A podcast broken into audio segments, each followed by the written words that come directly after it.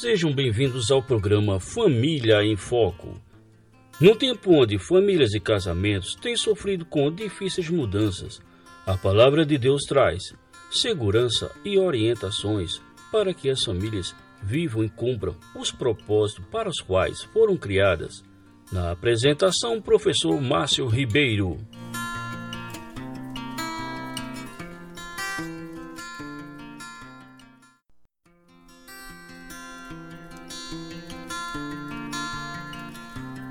Olá, caros ouvintes, sejam todos bem-vindos ao programa Família em Foco. Estamos de volta aí com o pastor Rafael Nascimento para continuarmos falando sobre o livro de Gálatas. E aí, pessoal, como tem sido o desafio, vocês têm investido tempo em casa, naquela horinha do almoço, que vocês descansam à noite, depois que as crianças estão dormindo, para ler o livro de Gálatas. Coloque esse propósito no coração, comece a ler a Bíblia. Comece pelo livro de Gálatas, então, é um livro pequeno, seis capítulos, mas tão rico, tão atual, que mostra a batalha dos crentes na, no primeiro século da igreja, na Galácia, contra uma falsa religião, contra uma religião mecânica, cheia de regras que não aproximavam os crentes de Deus. E eles foram desafiados pelo apóstolo a se voltarem à liberdade cristã unicamente na pessoa de Jesus Cristo. E vamos estar dando continuidade ao capítulo 5, meus irmãos. Uh, o pastor Rafael já tinha mencionado na nossa última live e estaremos dando continuidade a, nesse novo programa, no capítulo 5 de Gálatas. Boa noite, pastor Rafael, tudo na paz? Boa noite, meu irmão Márcio, tudo na paz de Cristo. Quero saudar a todos os ouvintes aí com a graça e a paz do nosso Senhor Jesus e dizer que é uma alegria estar novamente aí com vocês, tratando aqui sobre mais uma parte aqui do, do livro de Gálatas, né, da carta aos Gálatas. Amém. Pessoal, achamos por bem dividir o capítulo 5 pela riqueza ah, desse capítulo. Todos são ricos, né? Mas a gente preferiu deixar o pastor Rafael dissertar mais sobre o capítulo 5, aprofundar-se, e assim trazer esse banquete espiritual e bíblico para todos nós. A primeira pergunta, pastor Rafael, como é de praxe, né, não vou pedir para o senhor dar um panorama, que o senhor já deu no último, no último bate-papo, mas a, Paulo vai falar sobre uma clássica batalha que existe no nosso coração, dentro de nós, né, que somos cristãos, que é aquela velha batalha entre os desejos carnais e a vontade do Espírito, pastor Rafael. É, como é possível a gente vencer a carne, meu irmão? Nesse capítulo 5 que o apóstolo Paulo vai falar. Bem, é, Paulo era uma das acusações de que Paulo é, que eram feitas ao, ao, apóstolo Paulo era de que ele pregava um evangelho de graça barata, um evangelho que não tinha nenhuma exigência nem, nem necessidade, e de que a pessoa poderia fazer o que ela quisesse, visto que a salvação é pela graça, você não precisa fazer nada para ser salvo, então pode fazer o que quiser, pode até pecar, quanto mais pecar vai ser até melhor, porque a graça de Deus vai abundar ainda mais na vida. E aí Paulo justamente combate esse esse entendimento equivocado da graça de Deus, mostrando que é, o poder para vencer o pecado não está em você cumprir a lei de uma maneira legalista, mas é quando você anda no Espírito. Esse é o poder que Deus concede para que possamos vencer a, a, a, o pecado. É quando nós, por meio da nossa união mística com Cristo, morremos para nós mesmos, para que Cristo possa viver em nós.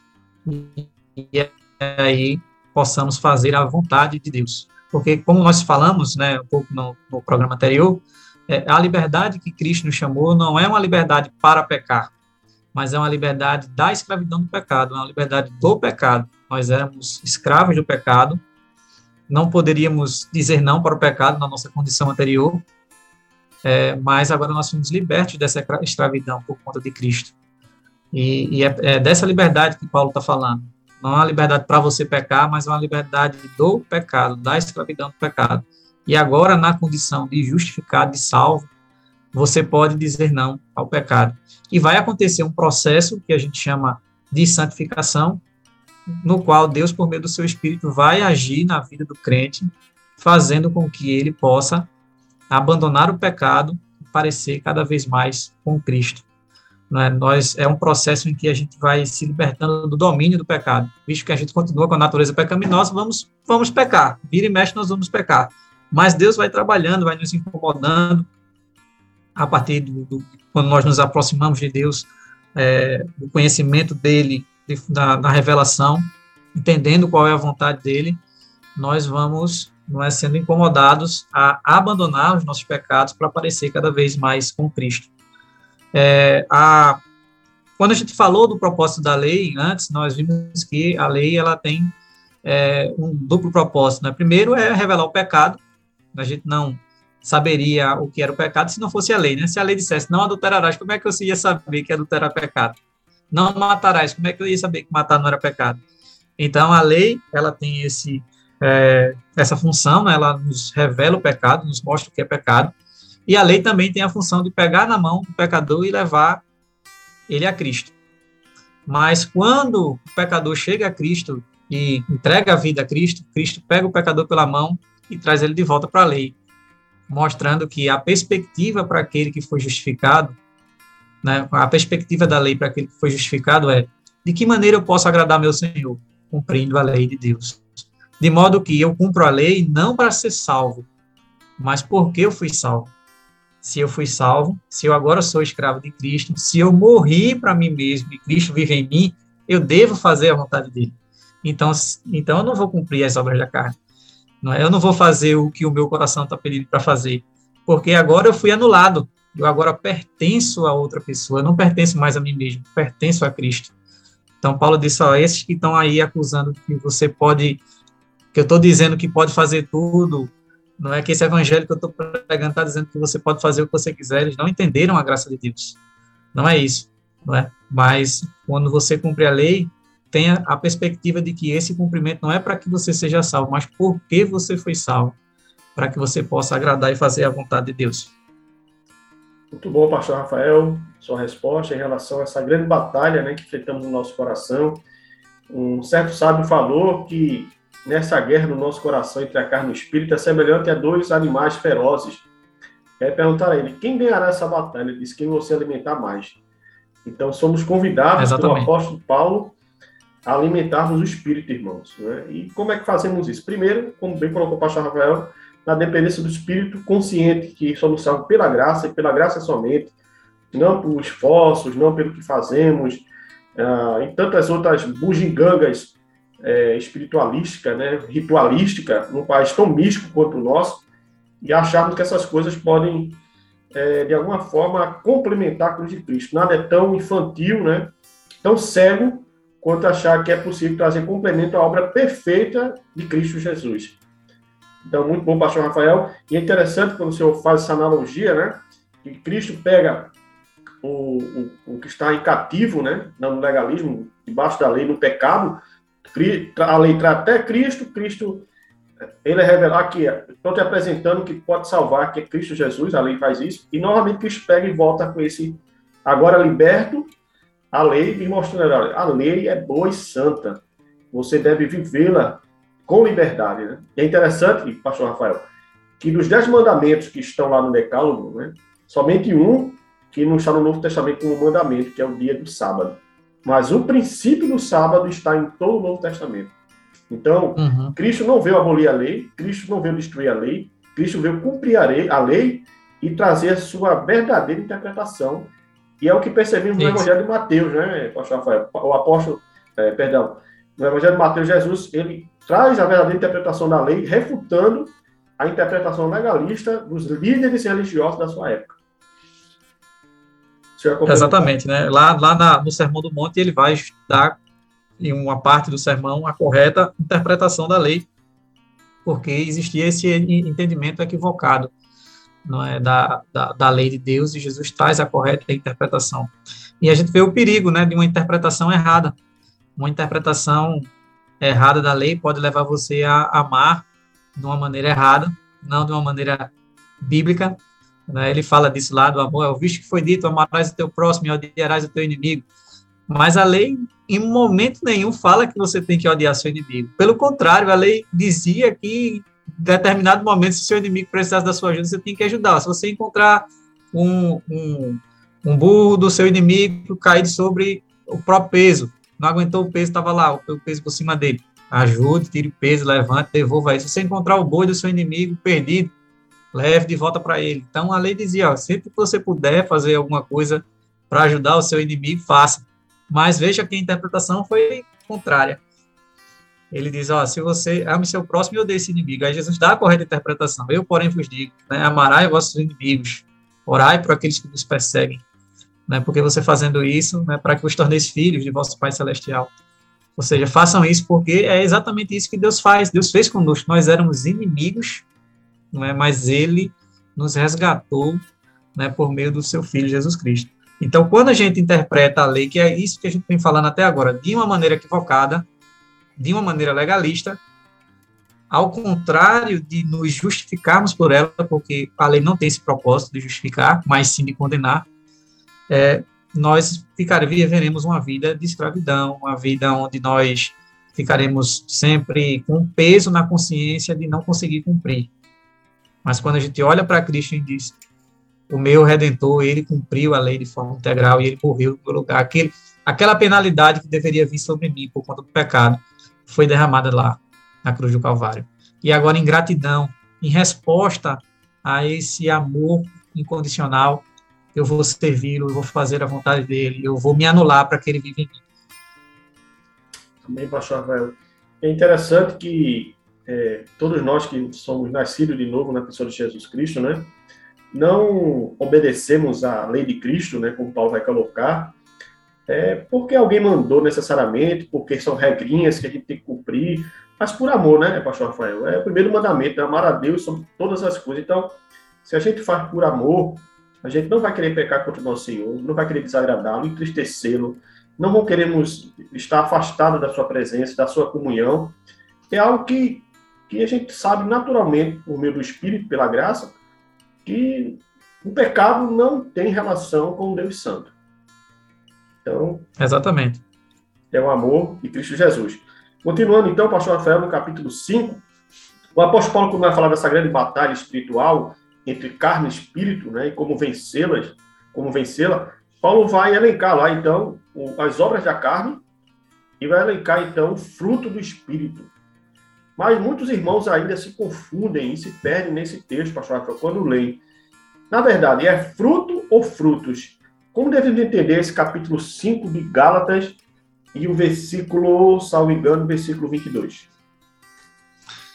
Bem, Paulo aqui vai fazer um contraste entre as obras, não é porque ele vem falando da, das obras da lei, e agora ele está falando das obras da carne, com o fruto do Espírito. Né? Ele está falando obras no plural e o fruto está no singular. Então, Paulo está mostrando não é, a, a, como as obras, as obras da carne são muitas. São, aqui, aqui ele não pretendeu ser eh, colocado de forma exaustiva, não são todas que ele listou aqui. Não é até que ele vai falar, né, que e coisas semelhantes e, coisas semelhantes a estas, ou seja, ele não, não, tratou todas as obras da carne de forma exaustiva aqui, mas ele deu é, exemplos né, de obras da carne. E aí ele vai fazer esse contraste das obras da carne, que são frutos nossos, é, obras nossas, né? Somos nós que fazemos isso, com o fruto do Espírito. Ou seja, se o fruto é do Espírito, não é algo que é produzido por nós. Não é algo que vem das nossas obras, da nossa própria força, mas é o Espírito Santo de Deus que opera em nós. E a base para a ação dele, do Espírito Santo em nossas vidas, não é? É o fato de que nós morremos para nós mesmos e Cristo vive em nós. Nossa, na nossa união mística com Cristo que o Espírito Santo age em nós, com base lá na obra de Cristo na cruz do Calvário, né? Então, é, essa obra de Cristo é o fundamento não somente da nossa justificação, mas também da nossa é, santificação. A nossa união com Cristo né, é a base tanto para a nossa justificação quanto para a nossa santificação. E aqui o termo é usado no singular, então, é usando aqui uma ilustração, é como se fosse uma laranja que tivesse uma laranja tem vários gomos. Então, são é um fruto é único, mas tem as virtudes que Paulo né, vai é, listar aqui. Né, ele vai falar é, da relação de nós com Deus, com o próximo e com nós mesmos. Né? Ele vai falar amor, alegria e paz né, da nossa relação não é, com, com Deus. Longanimidade, benignidade, bondade na relação com é, o próximo. Fidelidade, mansidão e domínio próprio, a relação né, com nós mesmos. Muito bom, pastor Rafael, essa, esse esclarecimento. Então, o fruto é um só e ele se subdivide em várias virtudes, né? O fruto é o amor e as virtudes desse amor está aí, como o pastor Rafael elencou, então, no livro de Gálatas. Mas, pastor Rafael, é possível ser um verdadeiro cristão e não possuir as virtudes do Espírito, ou fruto do Espírito? Ou em algum momento a gente não conseguir evidenciar alguma evidência desse fruto, né? É, eu entendo que se uma pessoa ela teve uma, um encontro com Cristo, um, ela de fato depositou a sua confiança em Jesus Cristo como Senhor e Salvador, ela teve a sua vida transformada, ela é uma nova criação, uma nova criatura em Cristo Jesus, é, e o Espírito Santo de Deus passa a agir na vida dessa pessoa, fazendo com que ela abandone o pecado e possa parecer né, cada vez mais com Cristo. A imagem de Cristo vai sendo formada na vida dessa pessoa. No entanto, isso não significa que essa pessoa não vai pecar. Ela vai continuar pecando porque por conta da natureza pecaminosa. Mas não é algo que vai ser assim. É, eu até achei interessante uma, ilustra, uma ilustração que eu vi, é uma pessoa que fez uma viagem muito longa com o carro, aí perguntou, e aí, como é que foi a viagem? O cara viajou 5 mil quilômetros. Aí ele disse, ó, oh, foi muito boa a viagem, eu só teve um problema que no, durante esse percurso o pneu furou uma vez. Então, veja, o pneu furar uma vez a cada 5 mil quilômetros é algo que, assim, pode acontecer e não é nada de, de estranho. Mas imagina se o pneu do carro furasse a cada 100 metros. Seria algo que você disse, rapaz, a cada 100 metros o pneu do carro furar, é o que acontece na nossa caminhada cristã é, aquele que teve a sua vida transformada, ele não deve constantemente estar pecando, pecando, pecando, pecando a cada minuto, a cada não é sempre no mesmo pecado, não. Se alguém está sempre recorrente no mesmo pecado, não consegue se libertar, então alguma coisa de errado tem com essa pessoa. Não é porque é, aquele que entregou sua vida a Cristo, né, o Espírito age na vida dele para que justamente ele possa né, abandonar o pecado. E Deus é, é, ajuda também por meio da comunidade, porque eu sei que, de fato, existem alguns pecados que são escravizadores, mas é, existem pessoas na comunidade de fé, pastores, líderes, que podem ajudar as pessoas a se libertarem né, do pecado, podem aconselhar, mostrar na Bíblia não é, o que é que Deus requer daquela pessoa, estar orando junto com aquela pessoa, caminhando, discipulando, são os meios que Deus se utiliza para que aquela pessoa abandone o pecado e possa né, parecer com Cristo. Então, eu entendo que se uma pessoa ela não está buscando se afastar do pecado, é porque ela não teve um encontro com Cristo. Aqueles que teve um encontro com Cristo, eles não, querem, não vão querer ter comunhão com o pecado. Eles vão pecar e não pecar. Mas não vai ser algo que é constante o tempo todo, sempre está pecando. Não é? é algo que vai acontecer na caminhada, vai. Mas ele vai é, olhar para a cruz, ele vai procurar, é, de fato, se arrepender, que arrependimento envolve mudança. Eu vou deixar esse pecado do lado, quero parecer mais com Cristo. Ele vai procurar ajuda a, a, com outros, outros irmãos mais maduros na fé, vai abrir o coração, vai pedir ajuda, e Deus vai usando os meios para que essa pessoa possa crescer não é na sua caminhada cristã. Muito bom, pastor Rafael. Eu estava meditando nesse capítulo, né, que o irmão aí elencou, ah, sobre o fruto do Espírito e suas virtudes. Eu tive olhando, meu irmão, a grosso modo aqui, é, as virtudes, algumas das virtudes que eu estou tendo dificuldade em desenvolver, a longanimidade e o domínio, domínio próprio. próprio. Principalmente nessa fase criação é. de filhos, trabalho, né, é, academia, né, na área de educação teológica.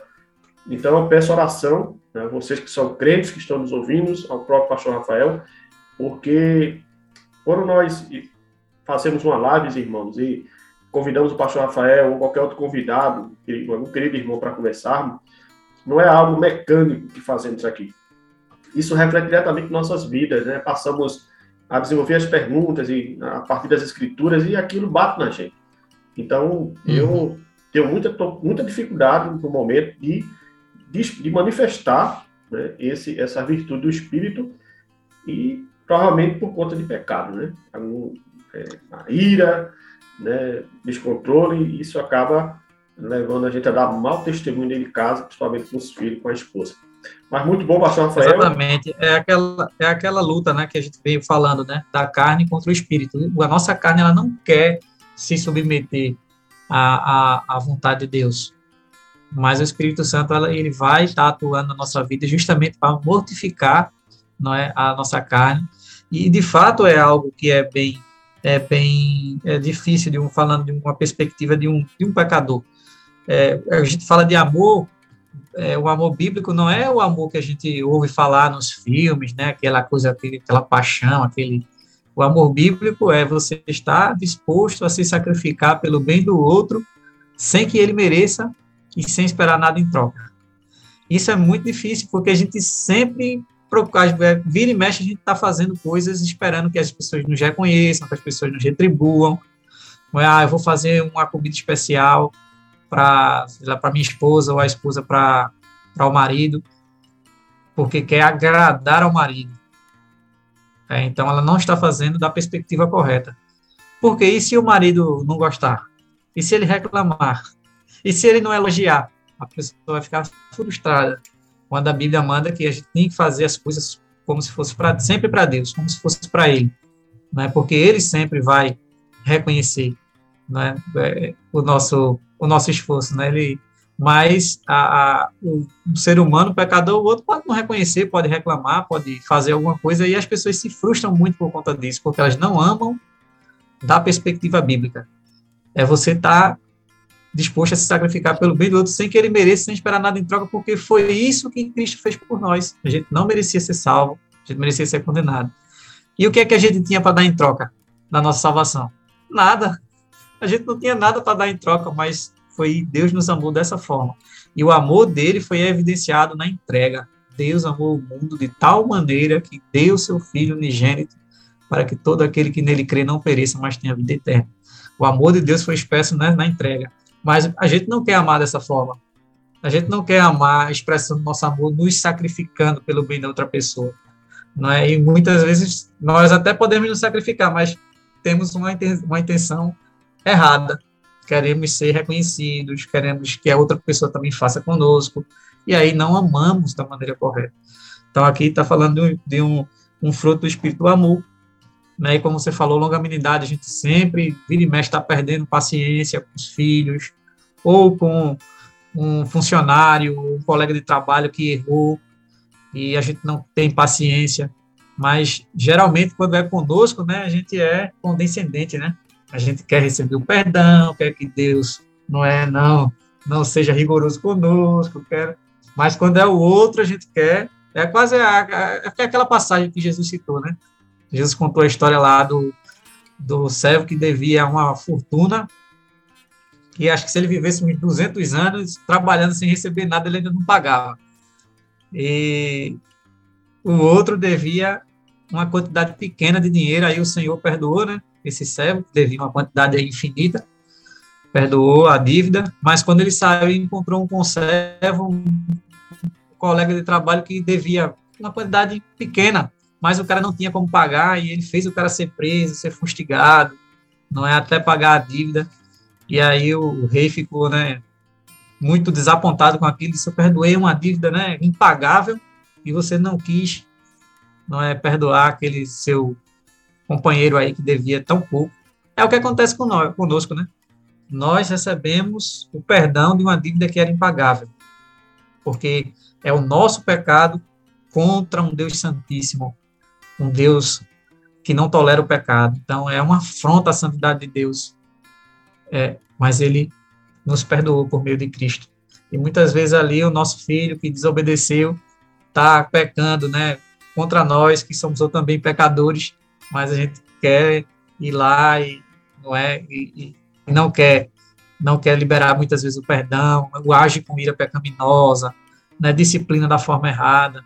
Mas é isso aí, é a luta da carne contra o espírito. Devemos orar, como o mestre Márcio aí falou, devemos buscar a sabedoria bíblica, devemos orar e pedir que Deus vá mortificando a nossa carne, vá fazendo com que nós reconheçamos esses pecados né, e possamos abandoná-los e parecer mais com Cristo.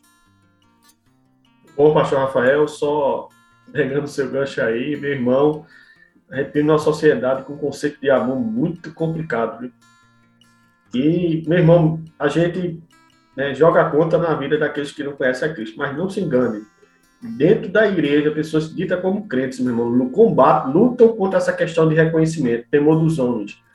Né? Ela faz para ser reconhecida, faz para que outros vejam, né? E não, e não tem escapatória para nós, porque, como bem você colocou, né? Fazer como fosse para o Senhor, mas lembrando que é fazer para, para o Senhor, mas que o Senhor está vendo o nosso coração. Não adianta Exatamente. um jantar, um almoço para a esposa, para o marido, uma benfeitoria para, o cônjuge, é, sem a motivação correta. Deus está vendo o coração, não tem como fugir. É, exatamente. É um Deus. E olha o que, só o que Paulo fala em, em Romanos 15, né? Ele diz assim: Portanto, cada um de nós agrade ao próximo no que é bom para a edificação. Porque também Cristo não se agradou de si mesmo. Antes, como está escrito, as injúrias dos que te ultrajavam caíram sobre mim. Olha só, Cristo não buscou os próprios interesses, mas os nossos interesses. Porque a, o, a punição que deveria ter sido sobre nós, ele disse: não, derrame sobre mim para que ele possa ser perdoado. Mas a gente muitas vezes não está buscando o interesse das outras pessoas. Né? O, o, outro não é o centro, e sim nós, né? o egocentrismo, o egoísmo, então queremos as coisas só para nós mesmos. Isso são o quê? As obras da carne. Né? Nós muitas vezes damos lugar à carne, às obras da carne, mas precisamos batalhar contra isso. Precisamos reconhecer essas coisas nas nossas vidas. Alguns pecados que é, são intocáveis, como tem o livro, né? Pecados intocáveis. Tá? Tem alguns pecados que a gente está pecando ali, muitas vezes a gente tá, acha normal, mas precisamos estar atentos é, a esses pecados e precisamos nos libertar deles é, para a glória de Deus, né?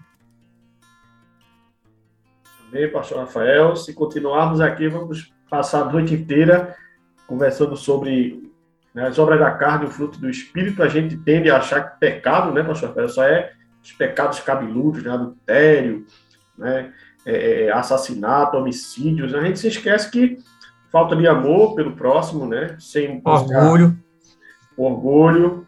E a gente acha que isso não é pecado, e é pecado igualmente, irmãos, digno de condenação. E muitas vezes as pessoas só acham que o orgulhoso é aquele que é só o soberbo, né? Aquele que está ali falando e tal, querendo ser maior. Mas o orgulho está no coração. Todo, nós somos orgulhosos e devemos lutar contra isso. Porque muitas vezes a gente não pode expressar nenhuma palavra, mas o orgulho está lá no coração. Precisamos é reconhecer, pedir a direção, pedir sabedoria a Deus para reconhecermos esses pecados e buscar abandoná-los. Amém, Pastor Rafael. Queremos agradecer por mais um bate-papo no programa Família e Foco, meu irmão. Nos dias considerações finais, Pastor Rafael, desse bom bate-papo nessa noite. Foi muito bom, mais uma vez, estar aqui conversando sobre um tema riquíssimo.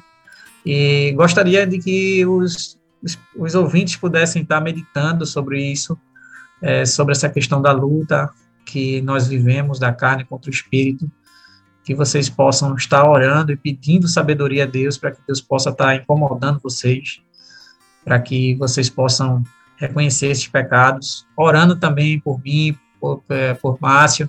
Nós carecemos de oração, não somos, como eu falei aqui, melhores do que né, ninguém, pelo contrário, nós temos potencial de fazer coisas né, absurdas, coisas terríveis, mas clamamos pela graça de Deus nas nossas vidas, para que Ele possa nos sustentar, possa nos fazer reconhecer nossos pecados, possa fazer com que nos arrependamos. E também pedir que vocês possam estar lendo a carta, meditando, não é, orando, buscando identificar áreas na vida de vocês onde vocês possam crescer no relacionamento familiar, no tratamento com os filhos, no amor ao próximo, ao cônjuge, entendendo que o amor bíblico ele é outrocêntrico, não é você que é o centro, mas sim o outro. Você deve buscar o interesse do outro, porque o evangelho é isso aí, é serviço, é servir ao outro. Porque Jesus disse que nem mesmo o filho do homem veio para ser servido, mas para servir e dar a sua vida em resgate de muitos. Olha só, Jesus veio para dar a sua vida em resgate a nós. Foi um preço muito alto mesmo. devemos sempre meditar nisso, né? De que Jesus pagou um preço caríssimo para nos resgatar. E ele tinha uma finalidade, é para que sejamos santos e irrepreensíveis. Ele nos elegeu antes da fundação do mundo para isso, para que sejamos santos e irrepreensíveis. Então, devemos buscar isso aí, sempre na dependência de Deus, nunca de uma forma legalista, mas na dependência de Deus, não é deixando que o Espírito Santo trabalhe em nós, não é a, a, com base no, na obra de Cristo, na nossa união com, mística com Cristo, que Ele possa estar agindo em nós para que possamos crescer diante dele. Amém. Obrigado, pastor Rafael. Ótimo bate-papo. E, caros ouvintes, espero conversar com vocês na próxima semana, na próxima oportunidade, sobre família e casamento, em nome de Jesus.